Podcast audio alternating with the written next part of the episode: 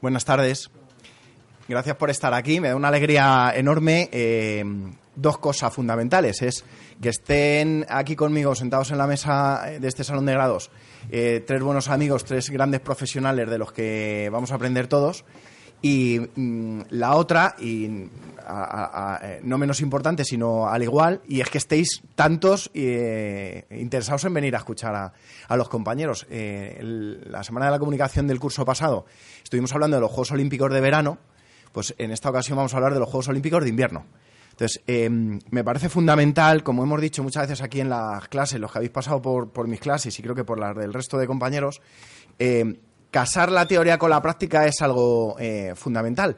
Entonces, eh, la teoría que os la contamos, em, bueno, pues porque la hemos preparado, eh, porque la conocemos de primera mano los profesionales que también damos clase aquí, y esa teoría que de alguna manera os vienen a contar también pues, los grandes profesionales que están trabajando en los medios de periodistas deportivos. Eso en cuanto a lo que digo, la teoría, pero luego la práctica y algo que me resulta eh, fundamental destacar es esa práctica que luego lleváis a cabo haciendo vídeos, haciendo eh, programas de radio, haciendo eh, crónicas para el periódico digital, cubriendo ruedas de prensa, zonas mixtas, como hacéis muchos de los que estáis aquí, que os conozco de primera mano. Y, al final eso es aprender la profesión, intentar casar todas estas cosas, la teoría con la práctica que luego cada uno eh, vais realizando, vais ejerciendo y que os remangáis para aprenderlo en primera persona. Lógicamente luego cada uno tiene su camino y todo lo que os podamos ir contando eh, os vendrá bien seguro, pero luego eh, creo que lo interesante es que cada uno de vosotros viva en primera persona, como digo, lo que, lo que es la profesión de periodista deportivo. Para esta Semana de la Comunicación yo tenía mucha ilusión en, traer a los compañeros que me acompañan en la, en la mesa, sobre todo para contar fundamentalmente dos cosas, y es cómo es la retransmisión deportiva, cómo son las retransmisiones deportivas, cómo son las narraciones deportivas y cómo se organiza por parte de un medio de comunicación el cubrir unos Juegos Olímpicos, en este caso los Juegos Olímpicos de invierno. Han sido todo un éxito, no solo por, el hecho de que se han conseguido dos medallas, como la de, la de Regino y la de Super Javi, sino porque también, eh, bueno, pues los compañeros que están conmigo han tenido la, suerte y la fortuna de, poder vivirlo también y, de narrarlos, de contarnos todo lo que haya acontecido, tanto esas medallas como el resto de, de eventos donde hemos tenido a, deportistas españoles. Eso, las dos preguntas básicas que yo quiero que abordemos y que es lo que yo les voy a preguntar a los tres ponentes que voy a pasar a, presentar ahora mismo. Pero ahora, de fondo siempre está ¿Qué es esto de la profesión de periodista deportivo? Aquí sí que ya la cosa se amplía, pero es que sí que creo que es fundamental que quienes eh, lo están viviendo eh, todos los días, todos los segundos en sus trabajos, en concreto en, en, Eurosport en este caso, cómo es el trabajo de periodista deportivo. Eh, conmigo están Miguel Ángel Yáñez, uno de mis grandes maestros, porque con él aprendí muchísimo en Radio Nacional de España. siempre que me whatsappeo con él, acabo, además, es a, Miguel Ángel y a, yo creo que a Coto, a los dos únicos a los que les digo muchas gracias, maestro, cuando hablo con él por, por WhatsApp. Eh, para mí es una alegría que esté aquí Miguel Ángel Yáñez, eh, porque ya digo que eh, cuando era un pipiolo, pues empecé con él en Radio Nacional de España ya por el año 2002 y tuve la suerte de aprender muchísimo con él y sobre todo de que me daba muchísima bola. Y eso es fundamental para que uno pues se pueda lanzar al ruedo. Miguel Ángel, gracias por venir y gracias por acompañarnos porque es una alegría. Gracias a ti, gracias a todos vosotros por aceptarnos aquí en esta ocasión y, sobre todo, hombre, ¿cómo no te voy a dar bolas si hay que echar una mano? Si no se echa una mano la gente que empieza, mal asunto. Claro que sí. ¿Entiendes? Eso está muy claro. Y no me puedo olvidar que yo tengo dos hijos periodistas también, mm, más jóvenes que tú en este caso, pero que también hay que, hay que echarlo. Y eso es lo que más me alegra a mí en este caso, ya que llevo unos cuantos años en esto, sobre todo que cuando me encuentro con compañeros, con gente con los que he trabajado, incluso mis hijos también, pues eh, en los medios donde están, mi hija en Telecinco, mi hijo en Televisión Española, pues que todavía se acuerden de él y digan, oye, ah, ah tu padre, ah, yo trabajo. Entonces digan esas cosas que eso es importante y bonito. Bueno, yo quería antes de nada también excusar la presencia de mi compañera en Eurosport, Marta Senra, que es la especialista en el patinaje artístico. Ella ha sido patinadora, ha sido campeona de España, ha estado en campeonatos de Europa, en campeonatos del mundo y es también especialista técnica. Ella no ha podido estar porque precisamente a estas horas está cerca de aquí, pero en este caso en el sanatorio, en el Hospital Quirón, porque tenía una operación quirúrgica y no tenía más remedio que, estar en ella. Así que mm, daros las gracias a vosotros y contaros eso, pues excusarla a ella, a Marta Senra. Bueno, Miguel Ángel Yáñez, eh, eh, con nosotros está también José Manuel Hernández Tallada. Eh, bueno, Miguel Ángel fue quien contó la medalla de Super Javi, ese bronce de Super Javi, que nos tuvimos que levantar realmente temprano. A mí me tocó también contarlo como pude. Mm, siempre a la sombra de Miguel Ángel, por supuesto, pero hice lo que pude en Radio Nacional de España eh, contarlo y, nos quedamos ahí con la plata en los labios. Luego nos cuenta Miguel Ángel. Eh, José Manuel Hernández Tallada, que fue quien contó la medalla de Regino Hernández, eh, también una sorpresa, luego nos contarás también, José Manuel, pero yo de José Manuel, aparte de que es otro de los grandes narradores que tiene Eurosport, eh, cuando, cuando he sabido que pasó por las aulas de la Universidad Europea, que fue alumno de esta casa, pues la alegría fue ya extraordinaria, porque de alguna manera lo que le decía José Manuel, que los alumnos que pasáis por aquí, eh, cuando uno está enamorado de su profesión, cuando uno se esfuerza al máximo, cuando uno se sacrifica y cuando eh, uno se entrega a tope, eh, bueno, pues la recompensa, la recompensa llega, la recompensa en forma de trabajo y la recompensa en forma de trabajo extraordinario, como es contar una medalla olímpica. José Manuel, gracias por estar con nosotros. No, gracias a vosotros. Yo estoy bastante nervioso hoy porque hacía que no pasaba por aquí un montón de años y estoy con el grupo de WhatsApp de los de la universidad, tal, haciéndome fotos en el lago, tal, que llamamos el lago CES, porque antes esto se llamaba el CES. Sí. Y, la verdad es que es una ilusión muy grande poder, poder estar aquí y ver los estudios. Eh, hace muchos años que vine aquí, le decía antes a Miguel Ángel, a los Miguel Ángeles, que utilizábamos el material que está expuesto ahora, las, las cámaras de antiguas y tal. No, no hace tanto, pero vamos, hace Entonces, 21 años. Estuve, con los Lumière. Sí, sí, sí. Así que nada, un placer y encantado de estar con vosotros.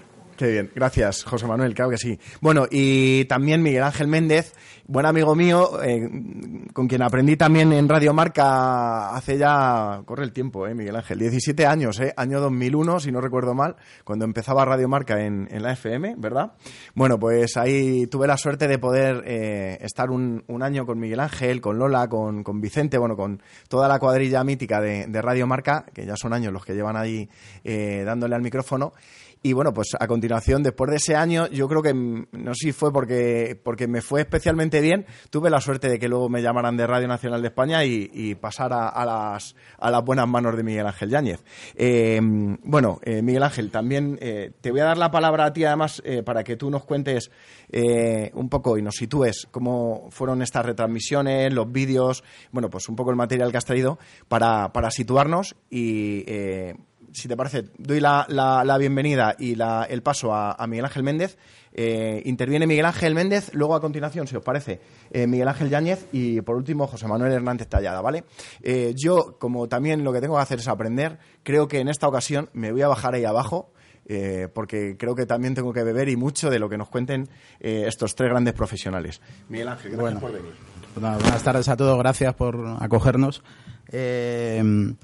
solo os diré una cosa, yo no estudié aquí, tenéis una inmensa suerte de poder hacerlo aquí porque antes yo, yo, aunque lo parezca, no soy tan mayor, tengo 46 años, es decir, hace 25 años, que son muchos, pero ya había tele en color y esas cosas, eh, estudié en la Complutense. Y les he contado que cuando yo la única práctica que hice en la Complutense me tocó poner un disco, las ráfagas de un informativo que hicimos, y me tocó poner un disco. Eh, claro, cuando he venido aquí en otras ocasiones, eh, antes con Gaspar Roset y con José en alguna oportunidad, y he visto los medios que tenéis aquí, repito, sois unos grandes afortunados porque tenéis unos medios para poder estudiar y prepararos eh, sencillamente bárbaros. Eh, si os digo una cosa que es eh, la característica común de los tres que estamos aquí, de José Barrero también, y, a cualquiera que preguntéis, hay un requisito imprescindible para esto que nosotros hacemos y que más o menos nos ganamos la vida y que vosotros aspiráis a hacerlo, que es que es la pasión. Si no tenéis pasión por contar las cosas, por hacer lo que nosotros hemos ahora la fortuna de hacer, no hay nada que hacer. Yo soy de los que pensaba que la vida era solo fútbol.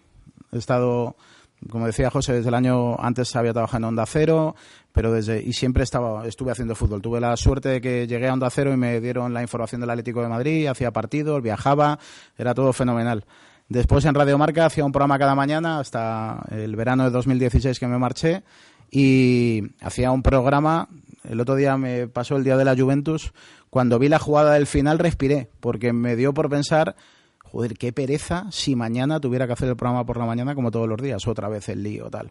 Bueno, que sepáis que hay un mundo espectacular. Y yo eh, llevaba, antes de irme de marca, llevaba unos años haciendo fútbol internacional en, Eurosport y conocí a José Manuel, a Miguel Ángel, a un montón de compañeros que son no es que sean buenos haciendo lo que hacen, es que son los mejores. Nosotros, yo desde el año pasado me incorporé a, Eurosport como eh, responsable editorial junto a Fernando Ruiz y me ha tocado hacer, por un lado, el trabajo de preparación, es decir, yo no he hecho nada en los Juegos. Yo nunca he estado delante, eh, en, en, los Juegos Olímpicos, no he estado delante de un micrófono en ningún momento de las montón de horas que hemos hecho. Me ha tocado estar detrás, coordinando. Bueno, eh, desde el principio, imaginaos para un canal como nosotros, tradicionalmente los Juegos Olímpicos los ha ofrecido siempre Televisión Española. Eh, Discovery compró los Juegos Olímpicos eh, hasta el ciclo, hasta 2024. Hemos empezado con los de invierno de Pyeongchang, tenemos Tokio, invierno del 22 en Pekín y 24 en, en París. Y seremos el canal que dé los Juegos Olímpicos. Como damos Roland Garros, como damos el Giro de Italia en todo momento, en una compañía como esta, que es eh, una compañía enorme, Discovery, que tiene presencia en 200 eh, países, maneja en total mil canales de televisión en todo el mundo. Aquí en España tenemos cinco canales de televisión, Eurosport 1 y Eurosport 2, además de Discovery Channel en plataformas de pago, con distribución plena. Estamos en los 6 millones de hogares en España que tienen plataforma digital, o Movistar, o Vodafone, Orange o el cable, eh, está en el paquete básico Eurosport. Y luego tenemos dos canales en abierto, que son D-Max y, y. Imaginaos, era una apuesta muy atrevida. Son 1.400 millones de euros los que se ha pagado por tener los Juegos Olímpicos en 50 países durante estos años en una empresa que no está acostumbrada a hacer televisión entre comillas, en directo, como es DIMAX, porque teníamos que hacer una parte, que sabéis que obliga la legislatura, la ley, obliga a hacer una parte en abierto. En todo momento a Fernando y a mí nos preguntaban por la coordinación, el tema de la publicidad. Eh, nuestro playout de DIMAX está en Londres, nuestro centro, digamos, operativo iba a estar en Pyeongchang, nosotros estamos en Madrid, muy cerca de aquí, en la ciudad de la imagen. Era todo un follón. Nosotros, en todo momento, lo que decíamos es, tranquilos, que nuestros comentaristas no sacan del paso. Cuando haya que hacer, tranquilos, que los comentaristas saben hacerlo. No, es que hay que sincronizar las señales, los breaks de Eurosport y de demás.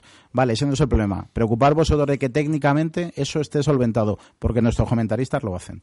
Por eso digo que, como no tengáis pasión, es mejor coger y dejarlo. Os tiene que gustar. Y si no veis o si tenéis la duda, y estoy convencido que tanto Miguel Ángel como Tallada os van a decir exactamente lo mismo. Si no sentís esa curiosidad, esa eh, ganas de eh, contarlo, mm, no, sigáis así directamente. ojalá que tengáis la suerte también de tener jefes, ¿no? porque nos está adorando aquí la píldora no, Miguel Ángel. Y Miguel Ángel se bajó al barro durante los Juegos Olímpicos, parece que no, que no hacía nada, ¿no? Pero es importante trabajar en un equipo donde pues eh, lo que comentábamos mm. antes, ¿no? que te den cancha, que, que este Miguel Ángel ha estado pendiente de todas las retransmisiones durante todos los juegos, nos ha estado con cualquier cosa que necesitábamos y eso también a la hora de que salgan bien las retransmisiones es importante, ¿no? Porque si tú tienes un jefe que te, te está agobiando, te, no te da confianza y tal, pues eso se nota en cuanto a nervios en las retransmisiones, ¿no? Y sin embargo, pues con Miguel Ángel y con Fernando, pues en ese sentido todo, todo es muy fácil. Así que bueno, tú duras la píldora. Estamos aquí en el momento. Hombre, yo, yo Señor por eso, Lobo. Yo por eso cuando tú lo has dicho yo me he sonreído y dice, no hemos hecho nada. Digo, pues si se han comido. no, no he hecho se, se, os habéis comido todo el marrón, Fernando y tú, más los compañeros técnicos, mm. Pipe, etcétera, porque, bueno, como dice Tallada, no ha faltado nada más que, y en algunos casos lo habéis hecho, hasta traernos un café a la cabina. O sea que. Sí, que es cierto que nos dejamos un día un locutor en la cabina. Que bueno, os lo cuento al final, porque pero necesito que veáis primero un poco eh, todo lo que hicimos y luego os cuento lo que nos pasó. Pero para que veáis cómo son los comentaristas de Eurosport. Ante la duda, siguió locutando. Nos dimos cuenta como 45 minutos después cuando volvimos y le vimos ahí y, y yo decía, os lo cuento ya, en, una de estas noches olímpicas, eh, un compañero nuestro, Paco Trapero, que es un monstruo, estaba haciendo esquí, eh, íbamos a un programa editado de noticias que estaba grabado, iban a ser 45 minutos, y entonces, pues eh, nosotros le cantamos el cierre para que despidiera, debe ser que no fuimos muy claros o algo así, pero yo quiero recordar que le dije, vale Paco, perfecto, volvemos en 45 minutos, pero yo pensé que ya sabía que iba a un programa de noticias grabado. El caso es que nos fuimos, teníamos ahí una zona de catering, bueno, la verdad es que nos hemos reído mucho estar madrugadas y bueno, cuando más o menos teníamos que volver al directo, pues cuando volvimos yo le vi que seguía en el locutorio sudando la gota gorda y yo le veía de pie y locutando y tal y yo no entendía muy bien, entonces eh, pregunté a quién, al técnico a quién se ¿con quién habla Paco? Y me dijo, no sé. Y entonces pusimos la preescucha y estaba locutando lo que estaba viendo en la tele, en el, en el monitor, el informativo, con lo cual a mí ya me supo hasta mal. digo, joder, casi le dejamos que despegue, o sea, que, que, despida el programa, porque, y, bueno, ya le dijimos, oye Paco, que es que no, o sea, es que no sé cómo explicártelo, no estás, o sea, que es que esto no te tocaba. Bueno, se rió, respiró, eh, estaba en ese momento sacando Kiss Cam que hacían en los juegos y le estaba narrando en las Kiss Cam también, o sea que ese es el nivel de los comentaristas de Eurosport, es decir, ante la duda él siguió y, casi se ahoga, pero él siguió, imaginaos a las 5 de la mañana locutando un informativo después de hacer dos horas y media de esquí, pues él no se arrugó. Bueno, os cuento un poco lo que hay. Sí que os digo un poco lo que decían ahora José Manuel y Miguel Ángel. Nuestra profesión ha cambiado mucho mucho. Desde que eh, nosotros empezamos, el Ángel es más, tiene más experiencia que nosotros. Tengo 63 años. Nuestra profesión ha cambiado. Vosotros no solamente tenéis que ser periodistas, en muchos casos hay que ser un poco también gestores, hay que organizar, hay que... Eso yo lo estoy aprendiendo. Es verdad que en mis tiempos de marca yo era subdirector los últimos años y me tocaba hacer más gestión muchas veces, pero ahora en el día a día, gestión divertida, la que nosotros hacemos, hacemos un montón de gestión es divertido organizar unos juegos, es divertido organizar eh, Roland Garros, es divertido eh, un Open de Australia, las coberturas de un Tour, de un Giro, una Eurocopa de fútbol sala. Bueno, detrás eso alguien tiene que hacerlo. Os digo una cosa, eh, no es que yo quiera cerrar el círculo, pero nosotros sabemos de esto, vosotros sabéis de esto. Luego hay mucha sensibilidad a la hora de preparar un evento que necesita saber pues cosas tan sencillas como ¿Cuánto, cuánto va a durar una competición de, snow, por ejemplo? Eh, o cuánto eh, o, las pausas que tiene eh, una competición de patinaje patinaje que hacían Marta y, Miguel Ángel empezaban a la una de la mañana y acababan a las siete de la mañana. Ha habido muchas noches así. Pues hay que saber exactamente cuándo va a parar, cuándo pasa la máquina del hielo, cuándo son los turnos. todo eso a la hora de la producción del evento, ya sea una tele, una radio, tiene una influencia bestial. Bueno, pues eso en la medida de lo posible, si nosotros podemos meter la cuchara mejor. ¿Por qué? Porque vamos a trabajar más cómodos, mucho más cómodos. Nosotros hemos participado desde el inicio en toda la gestión de la transmisión de los juegos, que es un poco... Voy a hacer un repaso muy rápido, muy rápido, muy rápido, aunque vea muchas diapositivas, y, con vídeo, porque al final somos una tele y lo que queremos es enseñaros un poco lo que, lo que hacemos. Nosotros hemos hecho los juegos, o tenemos los juegos hasta 2024, eh, para darlos en Eurosport, eh, en nuestros dos canales y aquí, en Eurosport Player. Nosotros, si no lo conocéis, tenemos un Netflix que es Eurosport Player, que tienes eh, eh, toda la programación al detalle, a la carta, cuando quieras, donde quieras, sin necesidad de tener esa plataforma digital para, para ver Eurosport. Y muchos de esos contenidos, además, son solo exclusivos para el player, con lo cual, pues, por ejemplo, durante los juegos se han visto todas las pruebas, todas las horas a través de canales temáticos dentro del player. Si solamente querías ver el esquí, te enchufabas a la pista del esquí y veías. Ahora eh, José Manuel se irá dentro de poco a Roland Garros. Eh, en el player habrá 16 pistas, ¿no? Hay producidas más o menos. Eh, en el player hay 16 pistas. Podéis ver la programación de Euros por 1 o ver la programación de Euros por 2 o Euros por España o coger cualquiera de las 16 pistas que están producidas y veis aquí el partido que vosotros que vosotros queráis. O sea, es televisión a la carta de, de verdad. Em, nosotros teníamos que hacer eh, los juegos tanto para Eurosport como para DIMAX por em, eh, la Ley General Audiovisual contempla que hay determinados eventos deportivos que están protegidos y los Juegos Olímpicos es uno de ellos y hay que dar los Juegos, hay que dar 100 horas de los Juegos Olímpicos de invierno en abierto y 200, 200 horas de los Juegos Olímpicos de verano. Nosotros estuvimos hablando con Televisión Española porque nuestra intención era que, bastante teníamos con Eurosport, eh, que Televisión Española diera el, diera el abierto, no se llegó a un acuerdo no sé si llegáramos a un acuerdo para, para los Juegos Olímpicos de Tokio, con lo cual nosotros fue todavía una experiencia doble, no solamente los Juegos en Eurosport, sino que además teníamos que eh, hacer una programación que prácticamente en un 70% fue diferente a la que estábamos haciendo en ese momento en cualquiera de los dos canales, Eurosport 1 o Eurosport 2, con lo cual digamos que hemos hecho tres canales eh, a la vez. Por eso teníamos que hacer porque estamos obligados a hacer más, como veis ahí, a que fuera diferente. Hay una tradición olímpica enorme de compañeros de televisión española que han hecho bárbaro durante todos estos años, pero nosotros ahora teníamos que hacerlo de una manera que fuera diferente. Y luego, sobre todo, teníamos que conseguir que todo eso fuera relevante. ¿Por qué? Pues porque los Juegos Olímpicos de invierno en Corea eran de madrugada y porque aparte no tenemos una tradición de Juegos Olímpicos de invierno, de deporte de invierno muy acusada en España y sin embargo, mira, hemos conseguido dos medallas. Me vas a permitir una cosa, pero vamos, yo llevo en Eurosport ya 25 años y ya en el año 94, que fueron los primeros juegos que yo intervine de invierno en Lillehammer, bueno, pues eso era en Noruega, digamos que teníamos la misma, el mismo horario, pero es que eh, cuatro años más tarde, en el 98, hicimos los Juegos de Nagano en Japón, con lo cual ya teníamos horario japonés, horario asiático. Posteriormente, en 2002, en Salt Lake City, en Estados Unidos, en Utah, era el horario evidentemente eh, estadounidense. Luego, en 2006, sí, Turín, porque era lógicamente igual que aquí este año ha sido el campeonato del mundo de patinaje artístico y teníamos evidentemente hora eh, europea o el 2010 que hemos tenido Vancouver, Vancouver en, estado, perdón, en Canadá y además costa oeste, es decir, con la diferencia horaria tan grande. Y luego tú comentabas una cosa de lo de Paco Trapero. En Vancouver precisamente eh, bueno, pues allí, mm, ah, bueno, allí como en todos los Juegos Olímpicos de invierno, pero sobre todo en Vancouver, en Estados Unidos, en Rusia, en los países eh, nórdicos, hay mucha trascendencia el tema del, hockey hielo. Y yo me acuerdo que tú decías en una de las de los cortes pues, que teníamos en Eurosport. Nos dicen, porque nosotros nos dan las órdenes normalmente desde París, en, inglés, y vamos todo eso y tal. Bueno, en definitiva, que nos dicen en el pase de máquina, el pase de máquina es entre cada dos grupos de patinadores, se corta, se hace el pase de máquina que viene a durar unos 15, 20 minutos, entre que terminan, ponen la, la, máquina son 15 minutos y luego ya son unos 5, 6 minutos el tiempo de calentamiento para el siguiente grupo, pues eh, decirnos por auriculares desde París o desde sí desde París en este caso. Oye vamos con el hockey hielo. Eh, me acuerdo Noruega Noruega Canadá. Noruega Canadá de chicas. Y claro estábamos el técnico Mariano Marta Senra y yo claro me miran. Y Marta sabe mucho de patinaje, que es la que más sabe, pero mm, de hockey hielo no tenía, bueno, sabe como sabemos todos. Y dije, no, no, sin problemas, que es un poco a lo que iba a decir, lo que estaba comentando antes Méndez.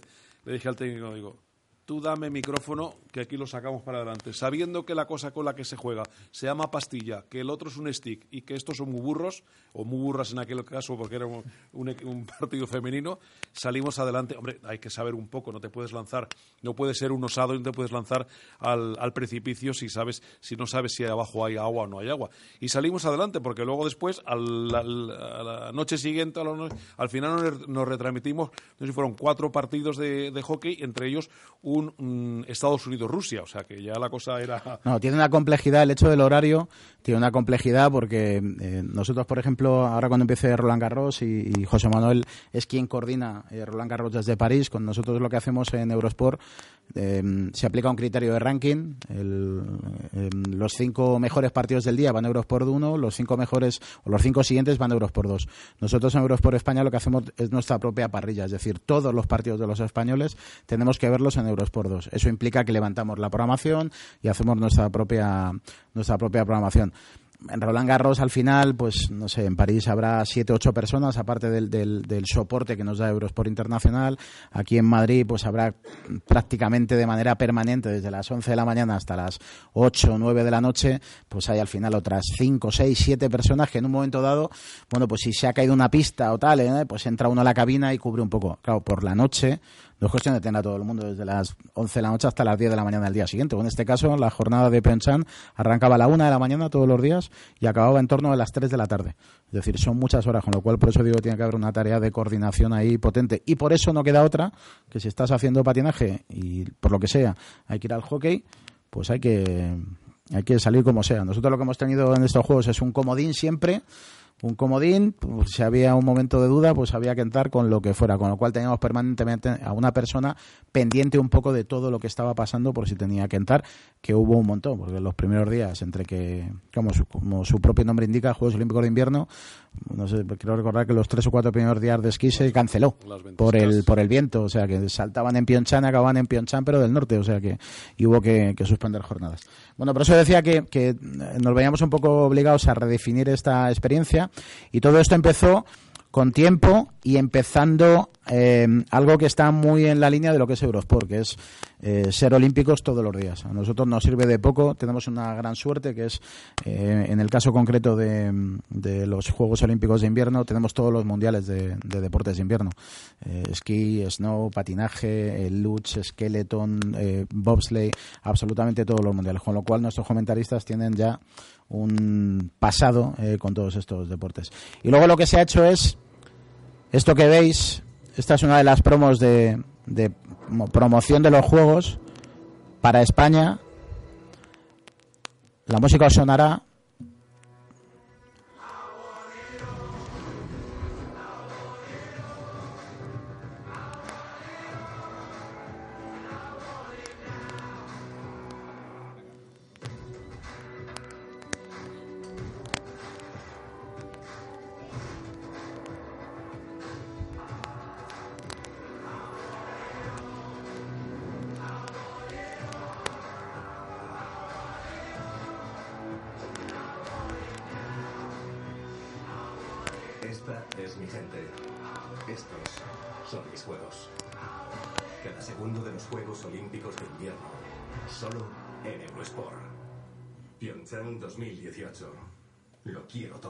Sí que digo que nosotros cuando vimos esta promo se nos puso la piel de gallina porque... se, me, eh, acaba de poner a mí ahora mismo. La, eh. la, suerte de trabajar en una empresa como esta, que es una empresa internacional muy grande, es que esto mismo, esta misma promo se rodó, no sé, 20 veces. Luego vimos un making of y el mismo que sale con la bandera de España, luego sale con la bandera de Italia, luego con la bandera de Hungría, y luego con la bufanda y la chica de las uñas, pues le van poniendo carcasas y de repente es italiana, española, alemana, suiza. Bueno, eh, consiguieron con eso comprar los derechos de la Warrior de Queen para que sea el himno olímpico de, Eurosport. Pero es que además eh, los arreglos y la interpretación del himno lo ha hecho la Sinfónica de Londres. Eso es como, eso es como llegar allí y decir, y esto es solo el principio. Queda muy bien, pero la verdad es que yo creo que a nosotros nos supuso un subidón el hecho de ver cómo se estaban enfocando los, los juegos. Ha habido una campaña de promoción. Eh, ay, perdón. Sí, te ha gustado, pero no. No, me ha gustado, sí. Vale. Eh, en esa campaña de promoción, como veis, nosotros teníamos claro eh, lo que teníamos que hacer. Tenemos dos canales, Eurosport 1 y 2, tenemos Eurosport Player y tenemos DMAX para hacerlo en abierto. Con lo cual, claramente 360 grados, teníamos que contarlo todo, apoyado además con la página web de Eurosport, que ha hecho un trabajo sensacional y ha tenido mucho éxito, porque evidentemente, siendo las horas a las que eran, era más cómodo por la mañana levantarte, sonar el despertador a las 7, a las 8, ver el Twitter de Eurosport y ver los vídeos de lo mejor de lo que había pasado eh, de madrugada. Por supuesto con los expertos, eso era nuestra garantía, teníamos claro que eso iba a salir bien y que había que contar los juegos durante, eh, de hecho, durante los 18 días que han durado los juegos, no ha habido nada en Eurosport, al final en la segunda, en la última semana entró algo que no fueran Juegos Olímpicos. En total, eh, hemos hecho bueno, esto que os decía de, hacer partícipe a la gente de, los juegos. Repito, tenemos que hacer un esfuerzo especial en esto porque como no hay esa tradición, teníamos que conseguirlo por lo civil o por lo criminal que decía Luis Aragonés.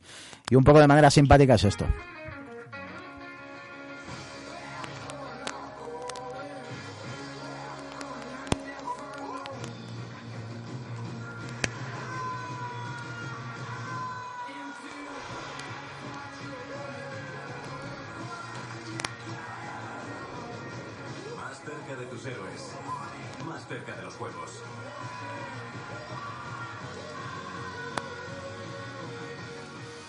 Bueno, ha habido una cosa ahí que es eh, rumbo a Pyeongchang, que os lo vamos a enseñar ahora.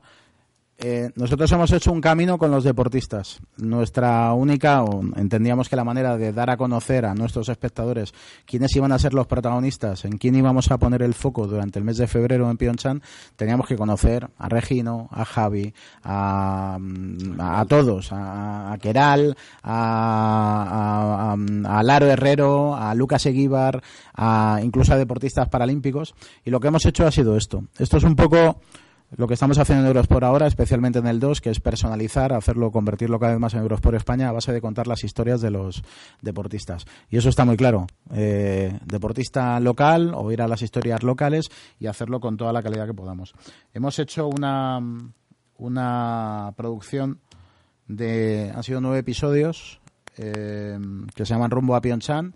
Los tenéis disponibles, si queréis verlos, haríais bien en verlos si no los habéis visto, en Dplay. Eh, Discovery tiene una plataforma de demanda gratis que se llama Dplay, Play y ahí veis los rumbo a Pyeongchang. Este es un teaser que me llevaré porque dura cuatro minutos y pico, pero para que veáis un poco lo que hemos hecho acompañando en el camino a todos estos deportistas.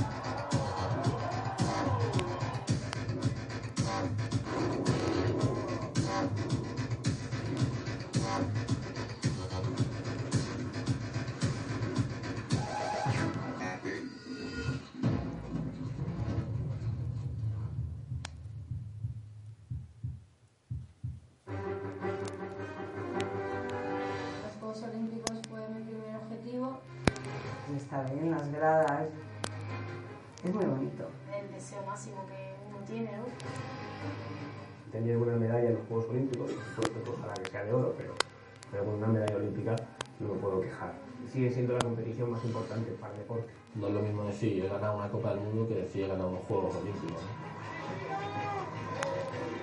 Ni mis mayores logros como deportista te dan la satisfacción que te da el que tu hijo esté ahí. Ojalá que algún día mi medalla, ¿no? Mi medalla de oro. ¿Cuánta gente pagaría por eso, no?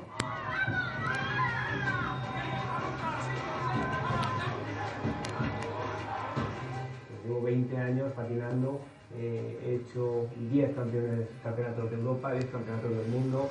Llevo mucho tiempo en la élite. Bueno, me lo, me lo llevo. Eh, más o menos reconocéis un poco el estilo de Informe Robinson, que es un programa estupendo, y nosotros al final, cuando encaramos esto, dijimos que queríamos hacer eso que es lo que hicimos con nueve protagonistas. Eso imaginaos también lo que nos ha unido con los propios deportistas. Eh, ahora cuando veáis lo que pasó con Regino y con, y con José Manuel, yo he tenido la suerte de estar en el Mundial de Sudáfrica cubriendo la selección del día de la final y el Europeo de 2008 cuando ganó España su primera Eurocopa. Eh, para mí, ver desde el otro lado de la cabina a Hernández cómo lo narraba y cómo ganábamos la medalla, o lo de Javi con, con la duda, el suspense de si era plata o bronce, para mí fue igual de emocionante o más, si me apuráis, que estar allí y ver cómo España ganaba un mundial. Os lo prometo por mis hijos. O sea, me pareció Mm, bestial. A lo mejor es que lo vivo de otra manera ahora, pero me parece una, es una cosa eh, formidable. Bueno, en, Eurosport hemos hecho más de 350 horas en directo. En total he mirado y nos salían cerca de 650 horas, más o menos en total, con las redifusiones. En Dimas han sido 123. Esto que veis más o menos era el lío que teníamos de cada semana. Eso no lo sabíamos. En un canal esto había que tenerlo más o menos, no digo memorizado, pero, pero casi todos los comentaristas, todos los comentaristas están obligados también a, ver ellos la parrilla, de dónde vienen, dónde van, hasta qué, les qué nos puede torcer los planes, con lo cual estas son las escaletas de programación que nosotros eh, utilizábamos. Y eh, bueno, esto es lo que hicimos en, en la parte del abierto. Este era nuestro calendario eso que veis ahí en rojo es toda la participación española. Esta era un poco nuestra Biblia, es decir, esto era lo que seguro sí o sí había que dar. Con lo cual, repito, esa tarea de gestión, así entre nosotros ahora, si a mis compañeros de programación de Discovery les poníamos esto, los primeros días flipaban pero sin embargo a nosotros nos resultaba mucho más eh, fácil de entender y de comprender porque en muchos casos no sabían por qué, bueno, pero si Javi compite el 14, ¿por qué compite el 15? Pues porque el 14 es el programa eh, corto y el 15 es el programa largo. Ya ahí bueno, pues, pues eso, pues el 14 se programa corto y el 15 es el programa largo, con lo cual nosotros intentamos llevar un poco la... Eh, es que lo que es la tele de deportes es muy diferente a lo que se hacía en Discovery, que son productos enlatados, digamos, que los metes, sabes que duran 50 minutos, pues son 50 minutos. Y sin embargo, pues lo que decía antes Miguel Ángel, de repente hay una ventisca en un slalom y vas a entrar para decir, bueno, pues estamos aquí pendientes, no sé qué tal, de momento y viento, vamos a ver si se puede disputar o no, y a lo mejor decisión del jurado en 10 minutos. Volveremos en 10 minutos tal. Y lo que era una competición que debía durar una hora se va a dos horas. Entonces, eso para nosotros es relativamente normal, relativamente normal pero para la gente de Discovery pues era, Sí. era todo el mundo. Menos mal que para eso estábamos los del patinaje, que eso sí se sabe Sí, en qué momento empieza y en qué momento termina y en qué momento tiene que salir todo adelante. Menos No, eso era gente de orden. La gente del patinaje, gente formidable. Empezaba a la una, acababa a las seis y la verdad es que iba a funcionar todo bien. Bueno, vamos a ir a lo bueno, que es, ya digo que nosotros hemos tenido eh, la fortuna de contar dos medallas. En toda la historia de los Juegos Olímpicos en España se habían ganado dos, los hermanos Fernández Ochoa, la última hacía 26 años, y nosotros hemos tenido la suerte. De hecho, nos contó Miguel Ángel que la primera de Paco Fernández Ochoa no se vio en televisión, porque aquellos juegos no se retransmitían fue, en fue directo. Sapporo, en Tokio. Luego sí se vio en televisión, pero lo había cogido imágenes el nodo, el famoso Mm. nodo, y sí se vio luego ya en televisión, porque yo me acuerdo de haberlo visto posteriormente, que era un crío, ¿me entiendes? Y, y verlo y verlo aquello. Bueno, un crío, un crío ya crecido, Bueno. que al poco rato ya me iba a la mili, como el que dice. Me fui voluntario. ¿eh? Luego la de, Blan- la de Blanca sí se vio en televisión y nosotros tuvimos la suerte de Blanca contar dos. Fue 20 años después de la Ah. de Paquito Mm. y desde Paquito, o sea, desde Blanca hasta estos Juegos Olímpicos ha habido Fue- varios intentos. eh, Jordi Font fue cuarto en, en Turín, eh, también en snowboard cross estuvo muy cerca. Javi Fernández fue en cuarto en Sochi estuvo también muy cerca, además fue una medalla un poco De lo cual, yo lo un poco sé- una medalla maldita, digamos. Yo lo, yo lo siento mucho, lo de Javi, pero yo me alegro que fuese cuarto en Sochi porque así nosotros, que ese, ese- esos juegos no los contamos en Eurosport, los hemos contado ya con la primera vez. Bueno, luego tuvimos por medio, no sé si recuerdas la historia de Juanito Mueleg, que era un esquiador austriaco que se nacionalizó español, no sabía hablar español, le nacionalizamos porque nos parecía buena baza. Luego iba hasta, perdona, iba hasta las trancas y se le, le- le se- quitaron todo, o sea, se normal. Nacionalizó, se le nacionalizó por la Federación de Murcia. Manda Sí. narices porque Para esquí de fondo. hay ni, ni Sí. nieve ni, ni casi montañas. Fue lo clásico que dices, esta ha sido una mala decisión, pues, pues, pues fue eso exactamente. Bueno, eh, todo esto evidentemente ha tenido un soporte en, en digital brutal, no solamente con Eurosport Player, sino con nuestro equipo de digital de Eurosport, que repito, ha hecho un trabajo bestial. Eh, la verdad es que ha tenido fruto, porque todo el trabajo que se ha hecho en redes sociales, eh, con acuerdos que se llegaron con Snapchat, con Twitter, con Instagram, con Facebook, eh, han funcionado de maravilla, repito, por la hora, porque al final a nosotros era más cómodo por la mañana.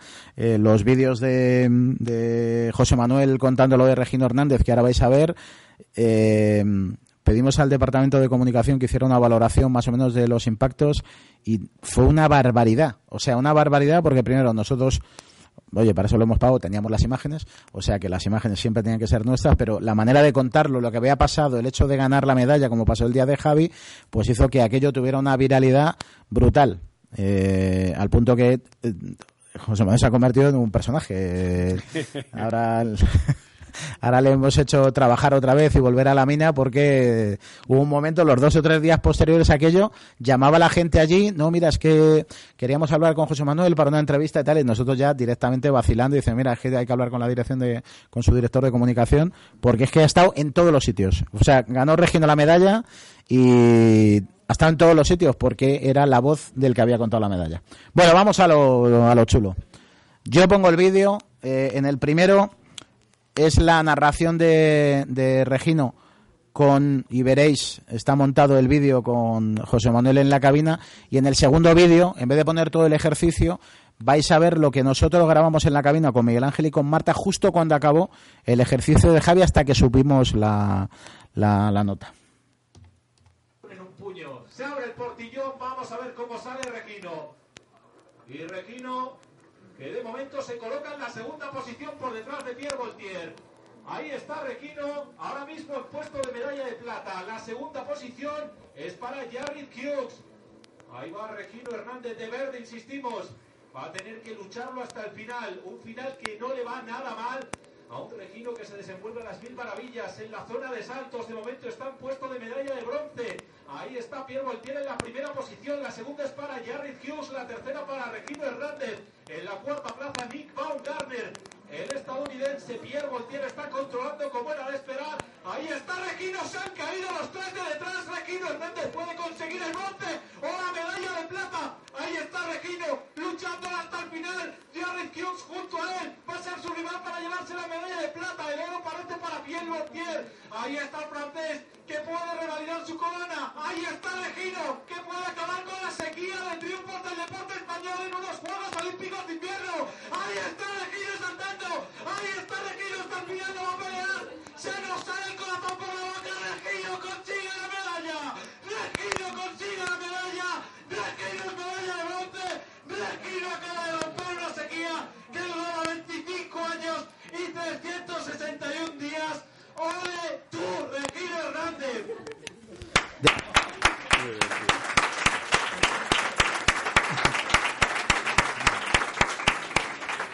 No lo había visto. José Manuel, que es un tío muy tranquilo. No lo había visto. No, te dejo, te dejo a ti. Mm, Bueno, pues eh, ahí lo tenéis. Eh, en este vídeo está un poco... O sea, digamos que en esa cabina había concentradas muchas cosas, ¿no? Eh, en Eurosport llevamos muchos años comentando deportes de invierno y entonces pues pues fue una suerte. O sea, yo tuve la enorme suerte de poder cantar la, la medalla que hubiesen cantado igual o mejor otros compañeros, pero ese día me, tuve la suerte de que me tocó a mí. Em, entonces, em, pues eso, un afortunado de poder haberla eh, cantado. Además, con Regino pues tengo, tengo relación, o sea, vamos, no es que seamos amigos, pero sí que tengo cierta relación con él y tal. Estuve repasando antes de, la, de, la- de los Juegos de Sochi, estuve con él, estuve revisando el, circuito, pues esta zona me va bien, esta zona me va mal. Y, la verdad es que ese día lo tenía marcado a fuego, decir, este tío, o sea, este día vas a cantar una medalla olímpica, pero no pensaba que iba a cantar la de Regino, esa es la verdad, pensaba que iba a cantar la de Lucas Eguíbar. Entonces, eh, Regino estaba muy bien en, Copa del Mundo, de hecho era el mej- tenemos tres españoles, era el que estaba yendo mejor, pero en grandes citas a Regino siempre le pasa algo. En los mundiales se cayó dos veces, se, ha- se le ha salido el hombro, ha tenido bueno, ha tenido un montón de, leyenda negra, digamos, que hacía que en las grandes citas no, no le fuesen las cosas bien. Y sin embargo, Lucas Eguíbar tiene ese algo especial que cuando llega un prueba importante, ¡pum! El tío la, la consigue, ¿no? Entonces yo estaba convencido de que ese día cantaba eh, medalla de, de Lucas.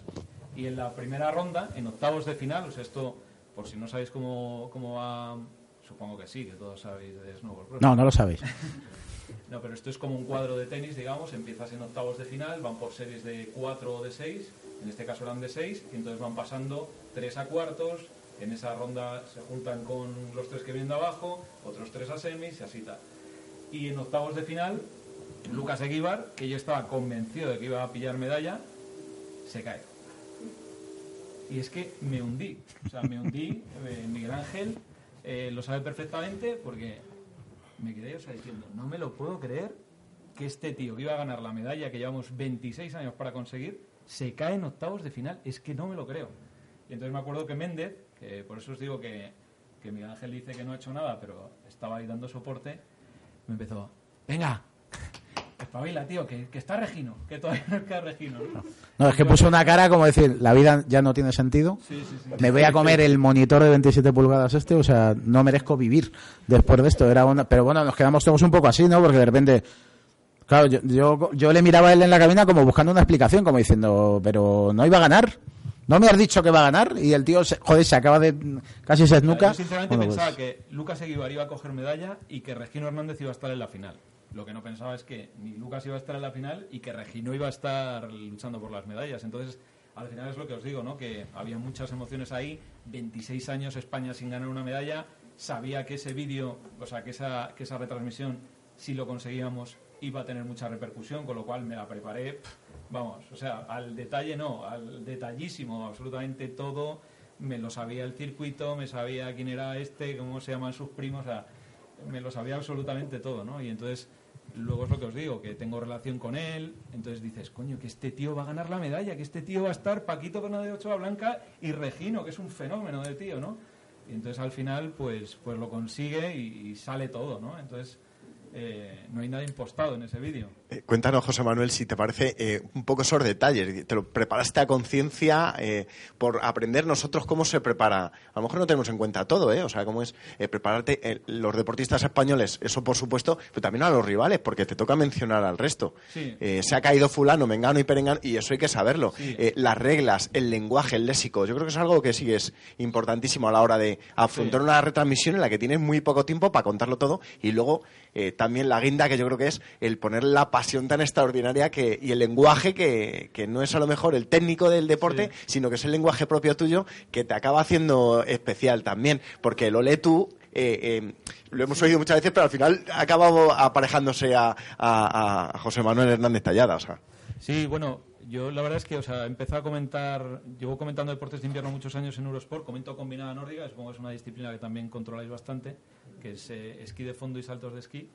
Y, desde hace tres años que empezamos con Eurosport 2, eh, Fernando Ruiz me encomendó que, siguiese las retransmisiones de, snowboard, entonces me he puesto las pilas en estos tres años y es lo que os decía, tenemos compañeros buenísimos. Yo os recomiendo, para mí, decías tú de maestro con Miguel Ángel, para mí el maestro es José Luis Corral, para mí el mejor comentarista que hay en este país. Es un espectáculo, le podéis escuchar eh, haciendo cuatro trampolines, por ejemplo, de saltos, y es, es una maravilla. Es que te, te lo cuenta todo y no hay españoles, y le pone pasión, ¿no? O sea, que al final el hecho de que haya españoles o no, eh, yo he tenido la suerte que en esta prueba sí que había españoles. Entonces, eh, cuando empecé a comentar esto dije, joder, está este Lucas Eguíbar que apunta muy bien, voy a seguirle de cerca. Entonces, este tío es de San Sebastián, pero hacen muchos actos en Madrid. Pues cada vez que ha habido un acto en Madrid, eh, habla con él. En el programa de radio lo hemos entrevistado mil veces, tengo trato con él, eh, nos mandamos mensajes, co- ¿dónde vas? ¿Este circuito cómo es? Mm, ¿Cómo va la lesión de no sé cuántos? ¿En verano dónde estás haciendo? Entonces, esa mm, información también es verdad que no es lo mismo seguir el snowboard que seguir eh, fútbol, ¿no? Que, no tienes ese trato directo con los deportistas. Pero a mí, para aprender de este deporte, todos estos deportistas me han ayudado una barbaridad. Eh, incluso con Regino, este año estuve comentando una prueba de, de Big Air, que es otra de las disciplinas de snowboard. Eh, se vino Eurosport y estuve con él en la cabina y estuvimos y me estuvo enseñando un montón. Entonces, de todas estas cosas vas aprendiendo y las vas incorporando. un Sí, poco, en, ¿no? en eso sí os digo que eh, tenemos una suerte enorme porque el caso ahora, por ejemplo, de Alberto Contador. Alberto Contador se ha retirado, ha empezado a comentar con nosotros ciclismo junto a Javier Ares. Nosotros hemos muchísimo ciclismo. De hecho, esta semana, ayer, por ejemplo, teníamos tres carreras simultáneas. Estaba el Tour de los Alpes donde está Chris Froome, está el Tour de Croacia y ayer fue la Flecha Balona con Alejandro Valverde. Y estaban allí Ares y Contador haciendo pareja en una cabina, en la otra estaba Antonio Alís con Eduardo Chozas, en la otra Luis Jiménez con Josu Garay. Tenemos un Dream Team total de comentaristas y expertos de ciclismo. Pero un poco contador nos ha elegido a nosotros. Como os comprenderéis, Alberto tenía oferta de televisión española para comentar y sin embargo lo que nos llegó es es que yo quiero hacer el ciclismo con vosotros. Claro, que un tío como Regino, nosotros podemos presumir de que Regino eh, vino y vino encantado a, a comentar. Y Miguel Ángel, por ejemplo, ya le ha tirado ahí la caña a Javi, a Javi Fernández, y Javi, pues de estas cosas, es decir, eh, estos deportistas consideran que Eurosport es su canal de televisión. Con lo cual, en eso, esa cercanía eh, y un poco la. la, mm, no sé cómo decirlo. eh, hay feeling entre un canal como Eurosport y, este tipo de deportistas. Y eso lo tenemos que aprovechar, como sea. Porque te da una riqueza que luego se demuestra, por ejemplo, en, la carrera que, que cuenta José Manuel.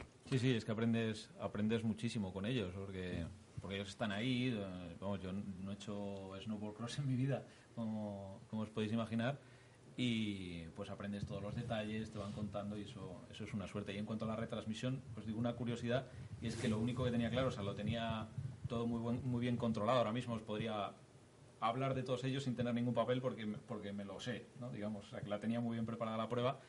Pero lo que sí que me quedó claro es que la prueba va a durar como 1.15, no te emociones desde el principio porque si no, no llegas abajo.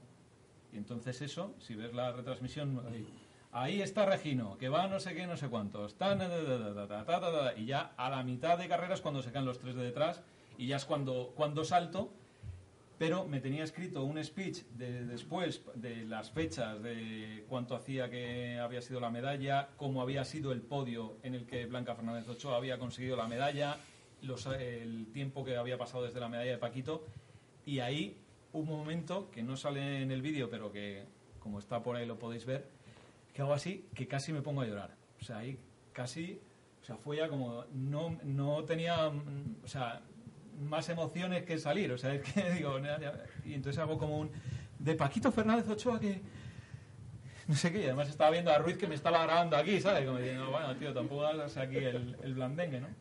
Así que, bueno, pues son un poco las curiosidades de esta retransmisión que, sí que se ha vuelto luego viral y que creo que, que ha estado muy bien porque nos ha dado mucha repercusión Eurosport, porque hemos demostrado que se puede contar deportes que no sea el fútbol de otra manera y, que los vivimos en, en Eurosport y, y aparte lo que decía Miguel Ángel de los horarios, ¿no?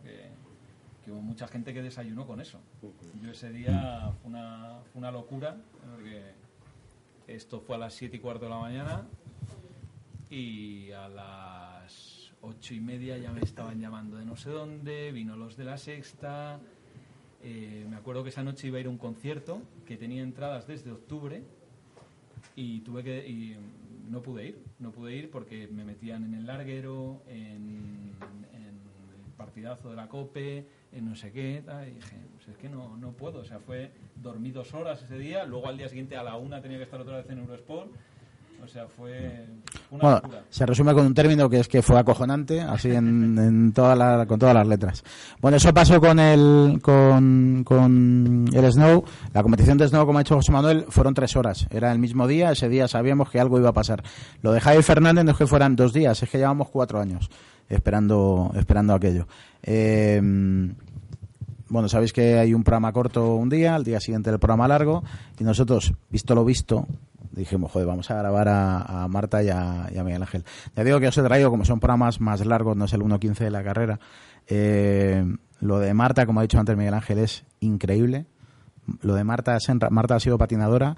Eh, a Javi Fernández le hicieron una, entrevista y, y dijo que un ídolo y dijo Marta Senra. O sea, la, la conexión hecho- que tienen ellos es... De eh, hecho, de hecho, Javi iba con cuatro años, porque la que era patinadora, bueno, era, ¿eh? sigue patinando, es su hermana, iba con sus padres acompañando cuando iban a la pista que había en Aluche, que era una de las pocas que había, o la única que había aquí en Madrid. Y eh, Carmen, la madre de Marta Senra, ha sido su primera entrenadora y, y Marta luego posteriormente ha estado con ella también, porque bueno, se llevan, no llega a 20 años, llevan 15 años de diferencia, con lo cual se han visto y tal. Y la verdad es que, lógicamente, mm, han sido quienes le cogieron desde primeras, bueno, y, y le sacaron hacia adelante, de alguna manera aquí en España, a Javier Fernández, Marta Senra, su madre, su- el padre de Marta, también que era por aquel entonces el presidente de la Federación Madrileña de Deportes de Hielo. Y verdaderamente, bueno, pues es una, una unión la que ha habido muy grande. Luego, posteriormente, yo he tenido la suerte, pues eso, llevo con Marta y en Eurosport 25 años, como he dicho, haciendo siempre el patinaje sobre hielo. Pero afortunadamente, bueno, o desgraciadamente no habíamos tenido a nadie prácticamente, sí, Sonia Lafuente, pero nadie, nadie, digamos, de una repercusión a nivel tan internacional como es el caso de Javier Fernández. Y ahora, bueno, pues con Javier, desde hace ya unos años, pues ha sido esas circunstancias también en la que es un amigo más, es una persona que nos vemos, que yo, eh, lo mismo que dice Tallada, se, se whatsappea con Regina, no sé qué, yo con el padre, con Javier, menos porque Javier anda siempre por ahí, en Toronto, en Japón, en no sé dónde, ¿me entiendes? Con el, su representante, con Jorge Serradilla y no sé qué, y bueno, pues son esas cosas que, que afortunadamente te dan esa, eh, bueno, pues cercanía hacia un deporte y hacia la gente que luego hace el deporte y cuando tú les ves, además lo sabes, cuando tú les ves ya muchas veces, sabes eh, por la cara cómo puede estar en ese momento. En China yo me acuerdo, en, ahora hace en las series del Grand Prix, ya sabéis que son seis series, desde el segundo, el penúltimo fin de semana de octubre, eh, son seis series del Skate América, el Skate Canadá, eh, China, Rusia, Japón y Francia y, y, se- y- y luego al final se hace el- la final del Grand Prix pues estando en, la Copa de China en Pekín le vimos que no tenía que tenía mala cara. Y no y de hecho no estuvo bien. Efectivamente al final como yo le dije digo queda sentado mal un, un primavera porque tenía una gastroenteritis que no se podía que se iba vamos por todos los lados. Y estaba el hombre que no que no podía con su alma No, por eso digo que esa, de verdad, si vierais a, Marta, el ver a Marta, Miguel Ángel, que es un tipo con mucha experiencia, taurino, tipo ya, y le ves así, agarraba la mesa. Yo le miraba y veía a, a- a Miguel Ángel agarrado a la mesa y mirando al monitor. Pero es que Marta acompaña los movimientos a Javi. Marta, Entonces, Marta, Marta lo va haciendo. Marta Ella va va haciendo así, la coreografía, gira, los saltos. Vuelve de lado, tal. Todo. Hay un momento en el que, que yo me asusté, porque dije, "Ch, cuidado que te va a quedar mal la sa-". De repente hizo así, ¿sabes? Y se echó para atrás, que dije, ¿qué pasa, qué pasa? Y ahora luego le pregunté y dice que es que... Es que es- que- o- oía el corazón más que Sí. la música. Hubo un momento que, en el que no oía la música, solo oía mi corazón. Para mí fue la frase de los juegos, ¿no? Ah. Que, eh, Y yo estaba muy, a- muy asustado porque eh, los eh, patinadores que estaban, los japoneses sobre todo, Yusuru Hanyu, que es su amigo pero su mayor rival, es muy bueno, lo había hecho francamente bien. Y menos mal que el eh, patinador eh, estadounidense, que en el programa corto estuvo muy mal, muy mal, pero luego, sin embargo, hizo la mejor puntuación de los programas largos, de todos los programas largos de, de los juegos. Al final, fíjate, empezó en el puesto 20, 20 o por ahí y acabó en el puesto séptimo, con lo cual eso fue una subida tremenda. Y, y al final, bueno, quedaba uno solo, que José Barrero estaba él viéndolo ahí en Radio Nacional y estaba pendiente y en el boletín de las 6 de la mañana dijo, bueno, prácticamente está la medalla de plata de Javier Fernández, pero bueno, nos queda uno, que es el patinador eh, Soma 1. Y al final, bueno, pues Soma 1 lo hizo muy bien. Sí se cayó en una ocasión, que luego era en la cara que se nos quedó a todos un poco, porque pensábamos que Javier iba a tener la medalla de plata. Pero al final, bueno, echando las cuentas, como digo, Marta es eh, eh, una persona, bueno, es- eh, ella es especialista técnica, enseguida echó las cuentas, miramos y efectivamente, por muy poco, pero había ganado el Shoma 1 en la medalla de plata sobre Javier Fernández, pero nos dábamos por conformes con la medalla. Yo hubiese sido un desastre, digo desastre muy grande para todos, el que Javier no hubiese traído una medalla. Bueno, os imagináis, ¿no? Cómo es el ejercicio de Javi. Nosotros eh, durante el ejercicio de Javi, igual que hay que narrar la carrera de Snow, el ejercicio de Javi hay que respetar, hay que escuchar la música. Marta sí que hace eh, muy breve para describir el movimiento técnico que acaba de hacer, porque tienen que hacer una serie, sabéis que tiene que cumplir una serie de, de- de ejercicios. Bueno, pues ella iba diciendo, ya está hecho esto, ya está hecho, ha salido limpio, lo ha hecho bien. Y claro, luego el patinaje cuando acaba y se apaga la música hasta que sale la, la puntuación, pues realmente es que es, no está pasando nada, pero, pero, pero se te sale el corazón por la boca. Es un poco esto. Ahí está, Super Javi. Yo creo que ha sido un programa maravilloso, como estamos viendo, totalmente limpio, en este caso, y con una magnífica puntuación, al menos de momento, en lo que a la parte técnica se refiere. Ahora hay una duda ahí en ese cuarto elemento, vamos a ver ahora, pero la verdad es que ha sido un programa excelente por parte, y nunca mejor dicho, de Javier Fernández, nuestro Super Javi. Ha sido un programa maravilloso. Bof. Un programa que hace historia para Javier Fernández. que se merece este programa, que se merece. Todo limpio, todo limpio y bonificado, ¿eh? Todo limpio y bonificado al final. Bueno, la gente... Ahí, ahí ves que a Marta le va a dar algo en cualquier momento. ¿eh? Emocionados con Javier Fernández, la familia que está allí.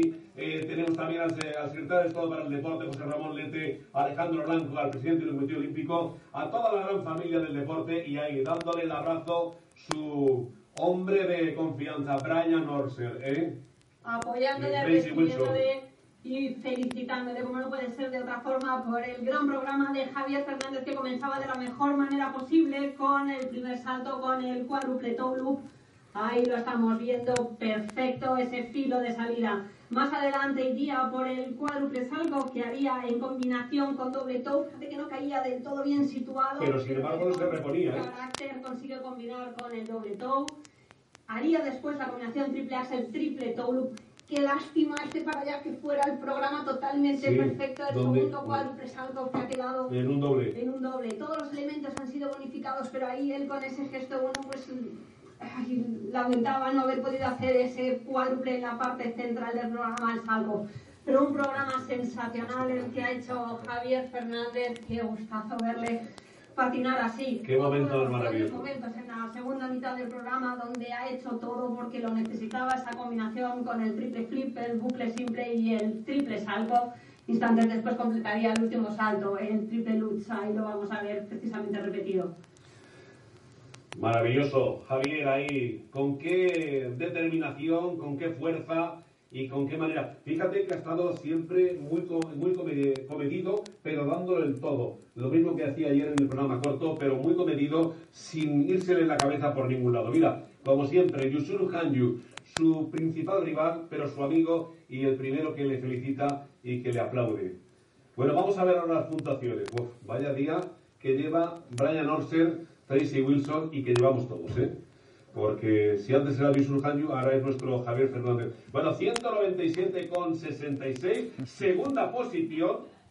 Bueno, ya lo veis ahí, fíjate, curiosamente es un, un salto, el, el Salkov, que tenía que haber hecho que lo que estaba programado era un cuádruple, hizo un doble, es decir, no cayó ni nada, pero fue un doble, y esos, eso fue la puntuación, el, el mínimo que al final le dio la ventaja, en este caso, a, Soma 1, que es el patinador que iba posteriormente y que es el que llevó la, la medalla, la medalla de plata. Y bueno, la verdad es que es muy bonito, está muy bien, pero hay que hacerlo. Y es que en una, en una décima de segundo te puede mm, ir para adelante o te puede ir para atrás totalmente. O se cae y, y fallas en uno o dos de los saltos en este caso y ya mal asunto mal asunto porque normalmente en la presentación, luego, bueno, pues en la coreografía y tal, bueno, pues ya lo tienen muy bien hecho, muy bien estudiado, los, eh, eh, eh, los jueces lo, lo conocen perfectamente a todos y eso, pero claro, un salto es un salto, esto es un gol, es un gol y si no hay gol, no, no se gana, aunque sea en el último minuto y de, de penalti injusto según algunos.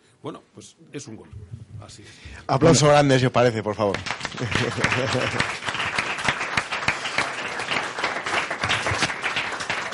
Bueno, yo solo, yo acabo de dejarme solo que acabe con un dato por si sentís cierta curiosidad. Eh, en total hemos ofrecido 540 horas eh, de juegos, 301 en directo. Eh, le ha llegado a 7.026.000 personas. Nuestro canal tiene una audiencia femenina para ser un canal deportivo importante está en torno al 20%, durante los juegos subía al 34,5% y hay un dato buenísimo para nosotros. Por un lado, que ha habido un 42% de la audiencia que tenía entre 15 y 34 años, es decir, gente muy joven, luego gente muy mayor también, eh, pero gente muy joven y luego que eso le viene bien a nuestro departamento comercial, el target de oyente premium, es decir, que se entiende que eh, laboralmente activo, con buena capacidad económica y hemos tenido un 31%, que bueno, también está un poco en línea con el hecho de ser un canal de pago que tienes que pagar por ver. Em, tenemos 15 minutos, gracias Ángel. Eh, 15 minutos para hacer preguntas. Eh, yo tengo aquí varias. Eh, voy a hacer una muy rápida y voy a pasar el micrófono. Si luego se queda en silencio la cosa. Se ríen porque debe ser un poco chapas en clase. Yo creo que no, ¿verdad? Si saco cinco, si saco cinco. o sea, Habrán sonreído como diciendo, ya está. Eh, la pregunta, eh, ¿por qué se retransmite desde una cabina? Se retransmite desde Madrid, ¿no?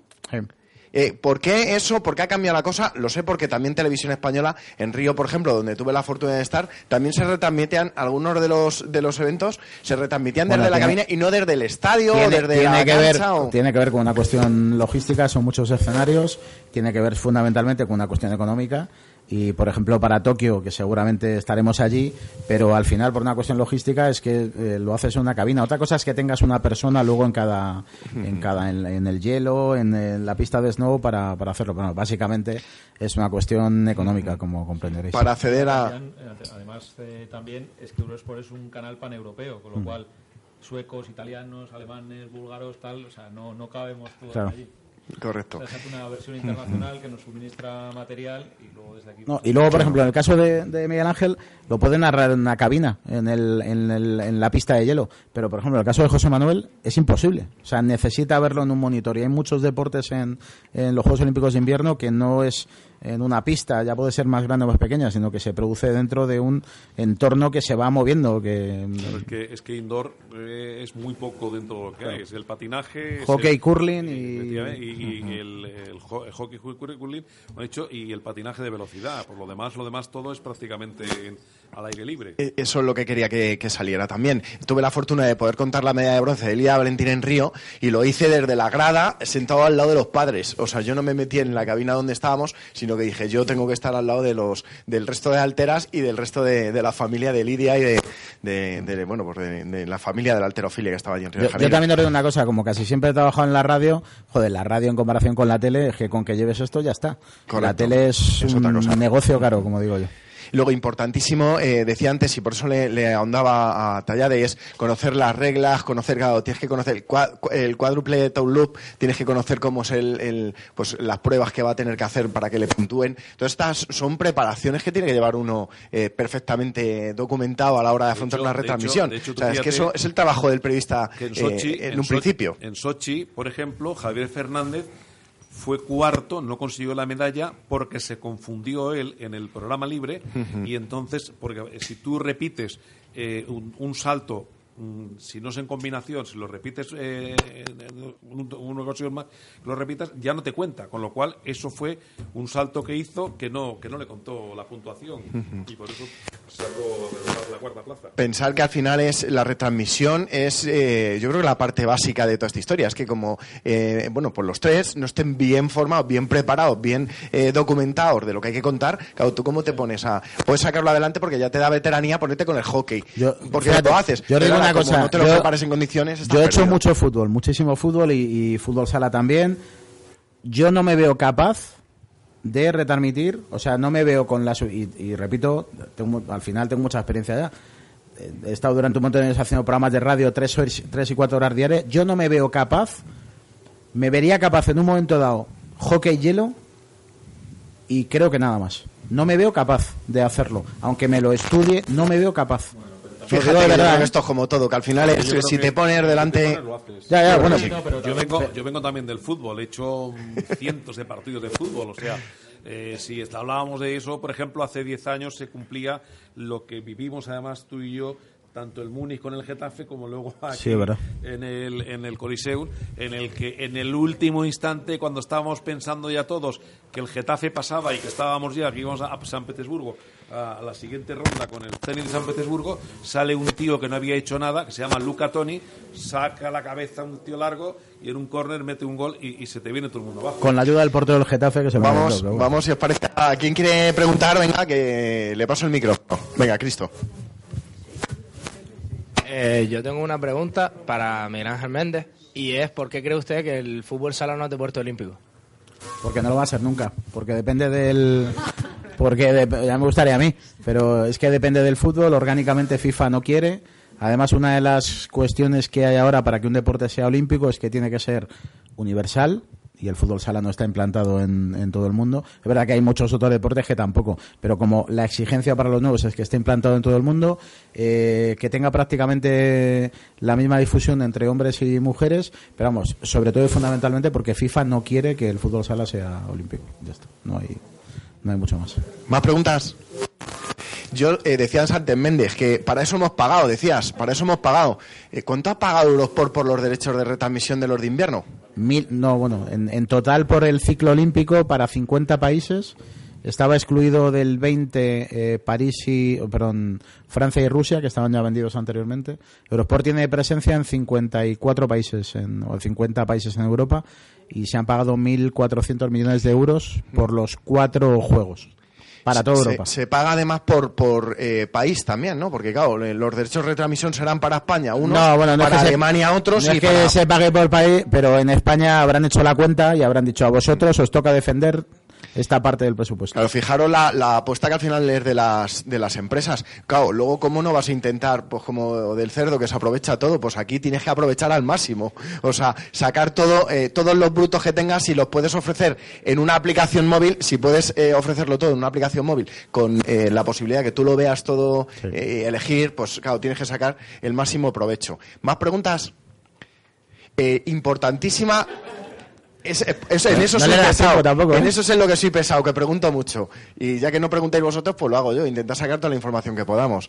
Eh, las redes sociales, importantísimo el trabajo también que se ha hecho, yo creo, de cara a, bueno, pues a promocionar, eh, pues el trabajo que se ha venido haciendo en las retransmisiones de los Juegos Olímpicos de Invierno, de trabajo serio de redes sociales y la posibilidad de trabajo que, que se puede encontrar ahí también. ¿No creéis?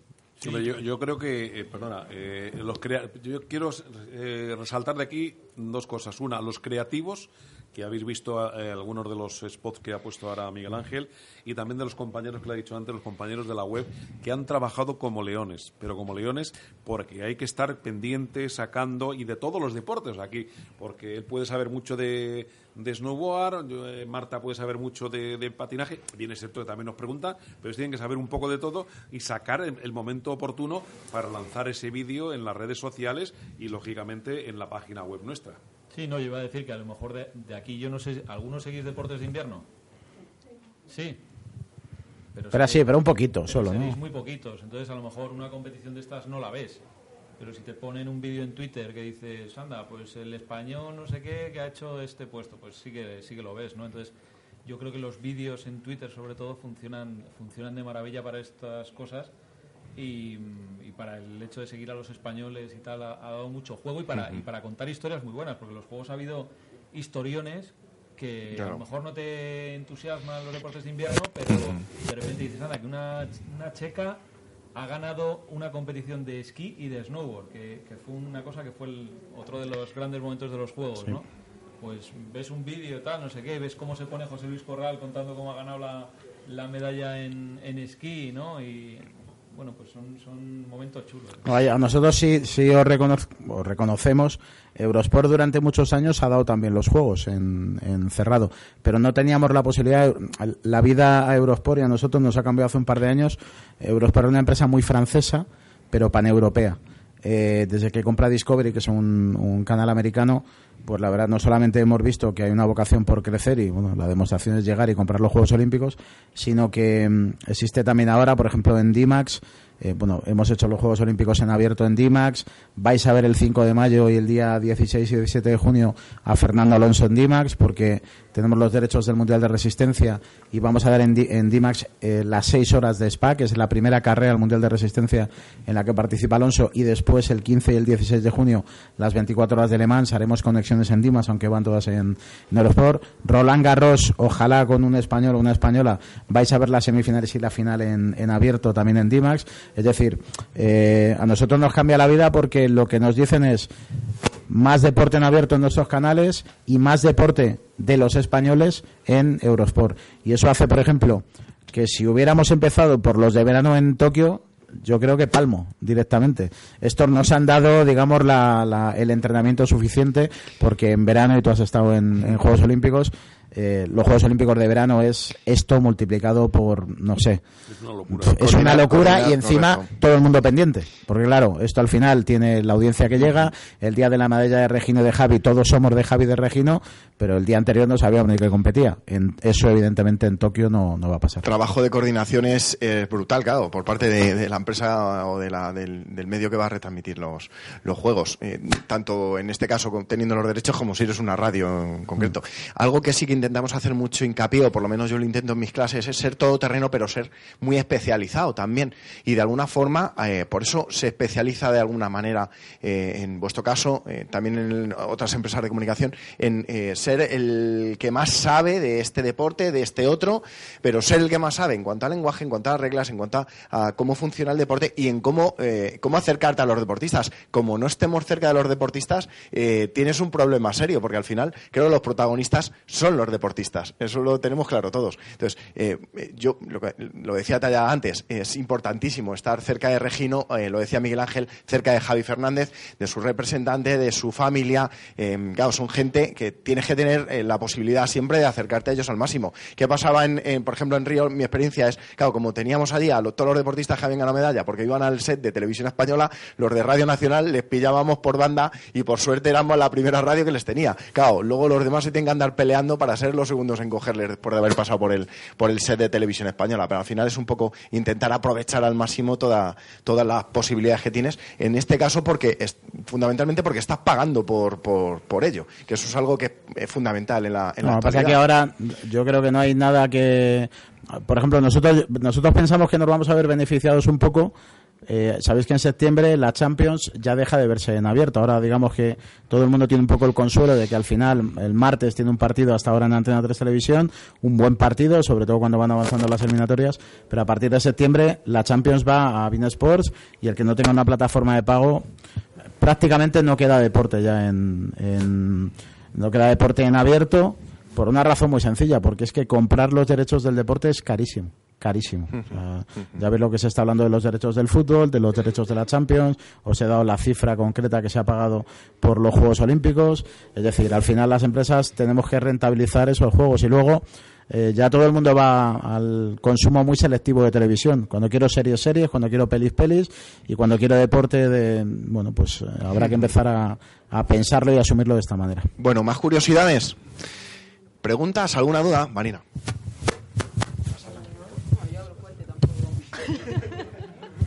Que nada, o sea, funcionáis mucho desde los estudios, pero imagino que también mandáis algún corresponsal allí. Y en el caso de los juegos, mm, no sé qué porcentaje de gente se queda trabajando en los estudios y qué porcentaje se va de corresponsal. En, en Pyeongchang eh, no ha habido nadie de Eurosport España allí y te explico por qué. Primero por el tema del horario, segundo por eh, hubiera estado bien tener a una persona pendiente de Regino, o sea, de los chicos del Snow y de Javi, porque más o menos teníamos claro que íbamos a funcionar, pero os, ha contado antes Hernández que eh, esto es un canal internacional. Teníamos una suerte, en uno de los vídeos se ve a Regino delante de un micro de Eurosport. Había una redacción allí paneuropea. Eh, nosotros en concreto teníamos dos personas de referencia allí, una, un chico inglés y una chica italiana que además hablaban castellano perfectamente y nosotros les hemos ido pidiendo la carta y la verdad es que funciona bien. Evidentemente para Tokio sí que estamos, para Roland Garros sí que estamos allí. Por ejemplo, los grandes eventos, es decir, al final hay que mirar esto. En Australia, en, en los eventos potentes sí que estamos. Esto es importante. Está muy bien eh, lo que ha pasado en Pyeongchang, esas dos medallas, para que. Claro. eh, porque también es verdad que es que España llevaba 26 años sin ganar una medalla. Entonces, al final, eh, digamos que los españoles. Yo he tenido la suerte de viajar a cubrir alguna prueba de deportes de invierno a Finlandia y tal. Y. y te miran como si fueras un marciano, ¿no? O sea, es como si vas aquí a... entrenamiento Como el del jamaicano en el en bosle. No, para que os deis cuenta, el otro día en el reporte de audiencias eh, ha habido ha habido transmisiones de los Juegos Olímpicos en Finlandia, en Noruega, en Suecia, en Dinamarca, tienen la misma hora que nosotros. Ha habido shares del 93%. Es decir, que todo un país estaba viendo la tele, viendo el biatlón, por ejemplo. Bueno, pues eso, claro, pues es la. eh, por ejemplo, Italia, preguntabas cuánta gente ha ido. Italia tiene una tradición de deporte de invierno altísima, mucho más que nosotros. Había 24 personas de, de Eurosport Italia allí, que luego al final los pobres mm, no les ha ido muy bien, pero es verdad. Es decir, al final tienes que hacer ahí un poco mm, cuentas y ver realmente si nos resultaba rentable y si nos resultaba operativo. Repito, es que unos juegos son complicados.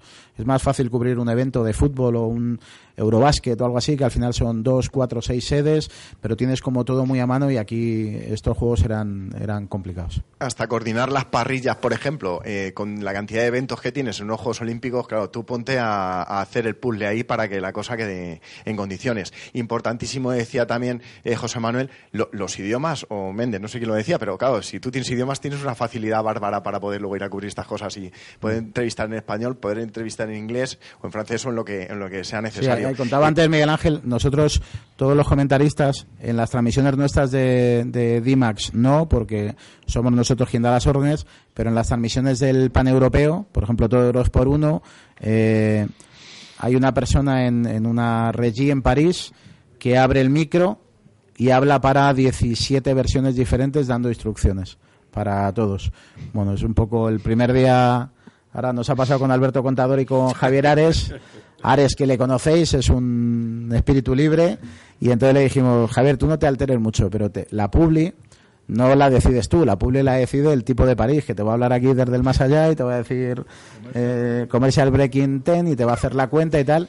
Y ha sido divertido porque Ares se bloqueaba y sin embargo Contador nos ha sorprendido porque decía, espera Javier que vamos a hacer un break y volvemos. ¿Sabes? Y entonces iban a la publi, volvían y Ares le miraba como diciendo, me ha salvado. eh". Están Bueno, acostumbrados a Luego te sí. muy acostumbrados. Y luego decía Marina, eh, claro, los, eh, los periodistas, a lo mejor el que tiene que retransmitir desde una cabina, pues no le hace falta, pero sí que eh, el inalámbrico, digamos, es el que sí que va allí a encontrarse con el protagonista, con el deportista, para sacarle esas primeras palabras, o ese primer testimonio después de haber conseguido la, la, la medalla o, o haber eh, participado. Yo creo que esto hay que seleccionarlo ahora. Lo ideal sería estar siempre en directo en todos los sitios, pero es que vale mucho dinero. Nosotros ahora, por ejemplo, para lo de Le Mans, pues habrá un narrador, un comentarista allí en la cabina y sin embargo ellos no tienen un acceso fácil a boxer, con lo cual hay que tener a uno o dos reporteros en boxer, más un productor allí, más gente aquí. En Roland Garros, pues eh, no sé cuántos vais, seis, siete personas, se narra desde las cabinas, eh, José Manuel está coordinando allí, tenemos, porque hacemos un programa allí, se va preparando el programa del día, es decir, hay un, bueno, en función de la importancia del evento, los juegos eran trascendentales para nosotros, pero, repito, tenemos la tradición que tenemos, era un horario bastante comprometido y eran los primeros y teníamos que asegurar el procedimiento. Ahora ya hemos visto que está bien, pues a Tokio nos iremos todos, que es lo suyo. Claro que sí, espero que nos veamos allí.